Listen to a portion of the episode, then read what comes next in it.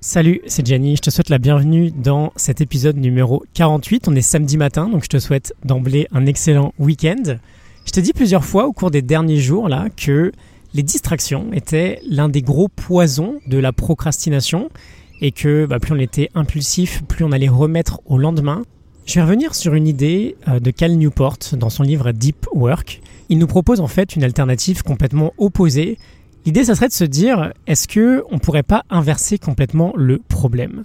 Alors, cette faculté à pouvoir faire du deep work, du travail profond, du travail intense, on en a pas mal parlé. Ça a énormément de valeur aujourd'hui au 21e siècle, parce que c'est à la fois de plus en plus rare, mais donc surtout de plus en plus précieux.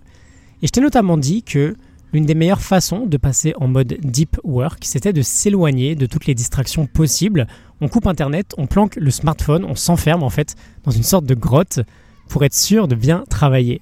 Et finalement, le problème avec cette approche, c'est que ça met un peu la technologie sur une sorte de piédestal. C'est comme si la règle de base, c'est d'être 100% connecté.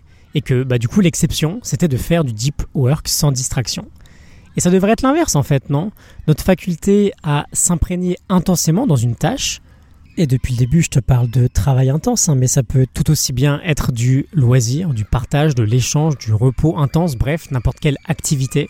Bah, ça devrait être la règle. L'idée de travailler intensément ou de faire n'importe quelle tâche intensément, ça devrait être la règle et pas l'exception. Donc on parle souvent de faire une pause numérique ou une pause digitale alors je suis désolé, il y a énormément de cris derrière moi, j'espère que ça t'embête pas trop. Ce que Cal Newport nous dit, c'est bah, qu'il pense qu'on devrait inverser le problème. Il nous dit ne faites pas de pause distraction, mais faites plutôt des pauses concentration. Et donc au lieu de planifier des périodes où on va couper nos distractions et on va se concentrer intensément, on va prendre le parfait contre-pied et on va planifier à l'inverse des périodes où on va se couper en fait de notre concentration et on va se laisser distraire. Du coup, la concentration va devenir la règle, ça va devenir la norme et ce ne sera plus l'exception. Voilà, j'aime beaucoup cette idée. Ça demande peut-être un certain travail. On passe pas d'un mode de fonctionnement à son inverse du jour au lendemain. Je pense que c'est le meilleur moyen de réussir son échec. Mais voilà, je voulais planter une petite graine dans ton esprit aujourd'hui avec cette idée de faire de la concentration la norme et non l'exception, et de faire de la distraction l'exception et non la norme.